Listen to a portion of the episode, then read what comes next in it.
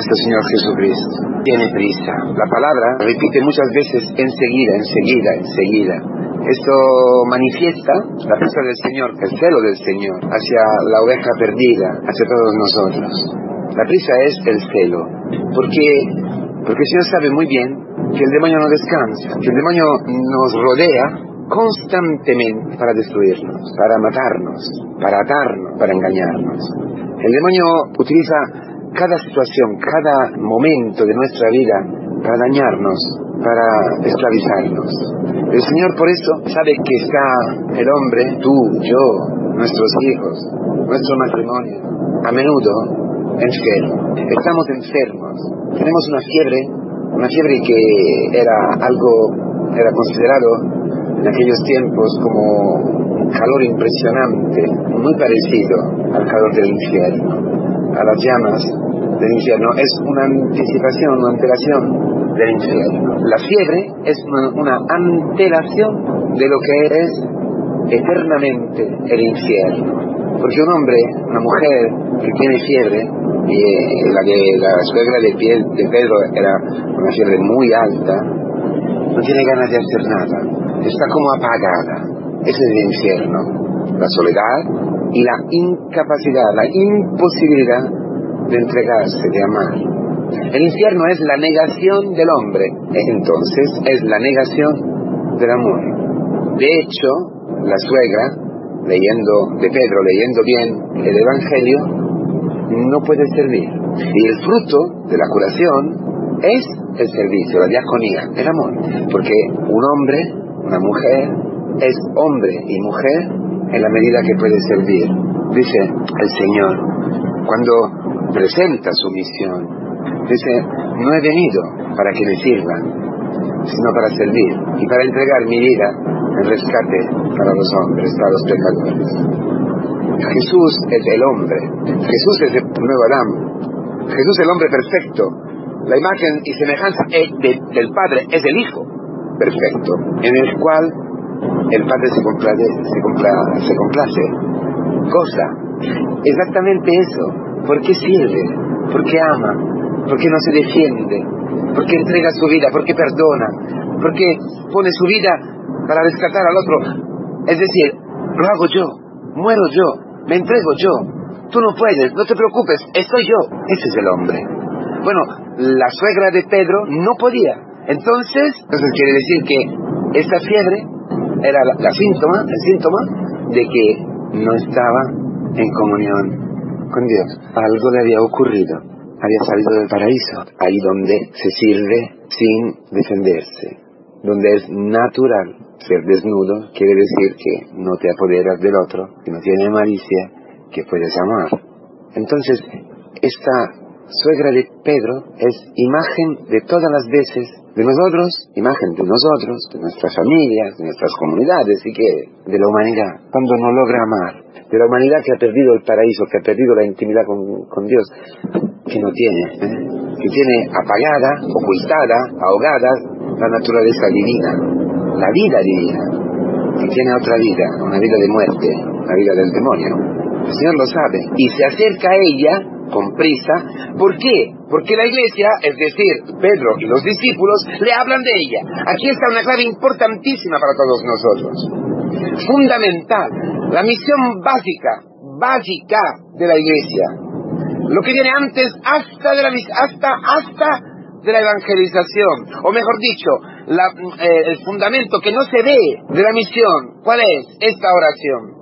Esta preocupación, esta, este interés, este amor, este, esta atención hacia el pecador, hacia el hombre que está enfermo, que tiene esta fiebre que le está quitando su ser persona, esta visión, este amor, ese discernimiento. Es como la, las, fundamentas de una casa que no se ven, no se ven porque están bajo, de la bajo tierra. Es la vida, es la oración.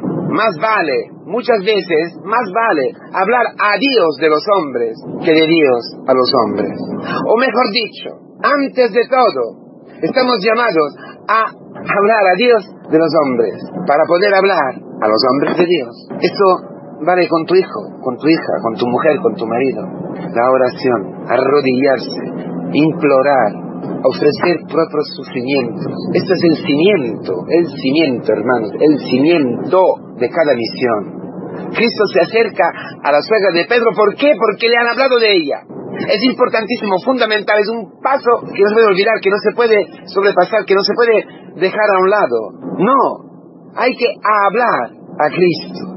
Tú le estás hablando a Cristo de tu, de tu hijo. Tú le estás hablando a Cristo de tu mujer. No, tú estás hablando a tu mujer de Cristo, quizás. A tu manera. O muchas veces ni le estás hablando de Cristo. Le hablando de tus cosas, de tus criterios, de tu forma de pensar las cosas. ¿Es verdad o no? Tenemos que ser sinceros hoy.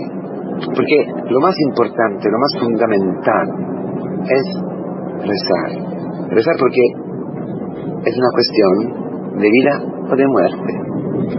Tú quieres que tu hijo sea rescatado. Tú de verdad quieres a tu hijo, amas a tu, amas a tu hijo. De verdad tú amas a tu, a tu novia, a tu novio. De verdad tú amas a tu mujer, a tu marido, a tu hermano. De verdad. De verdad tú amas a la gente a la que has sido enviado en misión. Como cura, como presbítero, como familia, como lo que sea, como consagrada. El corazón de la iglesia son los conventos de clausura, pero no es un, algo que se dice, pero de hecho nadie lo cree. Porque hay que hacer, hay que decir, hay que... No, es la oración que conduce Cristo a la gente y la gente y, a la gente a acoger a Cristo.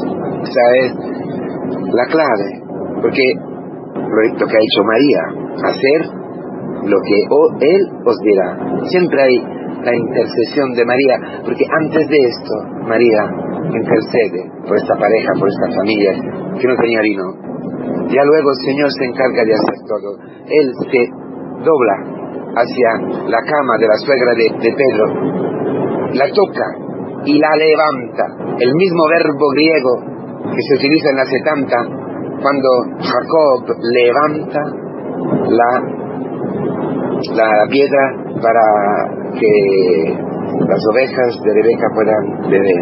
Este Evangelio está hablando de la resurrección, porque en un se lee que cuando Jacob levanta la piedra, está asistido, ayudado por un rocío de resurrección, por un rocío, una fuerza sobrehumana que viene del cielo. Eso es lo que aparece el día de, la, del de Pascua de la mañana. ¿Quién nos, ¿Quién nos ayudará a sacar la piedra? Dicen las mujeres. ¿Quién nos ayudará frente a esta fiebre que tiene mi hijo? En su neurosis, en sus pecados, en su... ¿Quién? ¿Quién nos ayudará? El rocío. La fuerza que viene del Espíritu Santo del cielo. Esta fuerza se abre, el manantial de este rocío, de este Espíritu Santo, se abre con la oración, oración de la iglesia. La iglesia que, que quiere, quiere a los hombres, la iglesia que, que tiene en el corazón la suerte, el destino de cada hombre. Eso nosotros lo podemos aprender en la comunidad cristiana, porque en la comunidad cristiana nosotros experimentamos la solicitud, el amor, la ternura, el celo del cuerpo de Cristo hacia nosotros. Allí nos educamos, aprendemos el celo, la atención, cómo ser padres, cómo ser madres, cómo ser novios, cómo ser esposos. En la comunidad cristiana, donde experimentamos la solicitud y el amor de la iglesia, el amor de la iglesia, que es el mismo amor de Cristo. De hecho, el Señor hoy no, nos anima, nos anima con una palabra maravillosa diciendo, ánimo, ánimo. Está una iglesia que está rezando por el poder que tiene una comunidad al lado de sus hermanos más frágiles, más débiles, exactamente como aparece hoy en el Evangelio.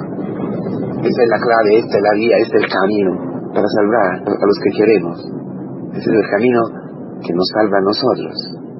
Ánimo, porque la iglesia no nos deja, la iglesia reza. Quizás en una esquina escondida, alguien en este momento está ofreciendo su sufrimiento, sus oraciones para ti, para que tu matrimonio no se destruya, para que tú puedas cargar con el pecado del hermano, y así tú también estás llamados a vivir en el cuerpo de Cristo la misma solicitud, el mismo celo, para que Cristo pueda llegar a la cama de quien está enfermo y no puede. No hay moralismos, no hay juicios. Cualquier juicio no tiene razón, es algo absurdo. Cualquier juicio es absurdo, porque el hombre que peca, el hombre que se equivoca, el hombre que se porta mal, está esclavo, tiene fiebre. Lo más razonable es rezar. Que para el mundo es lo más razonable, lo más inútil. Nosotros sabemos que no es así, porque lo estamos experimentando, lo hemos experimentado. Ánimo pues, rezamos, dejámonos amar para amar.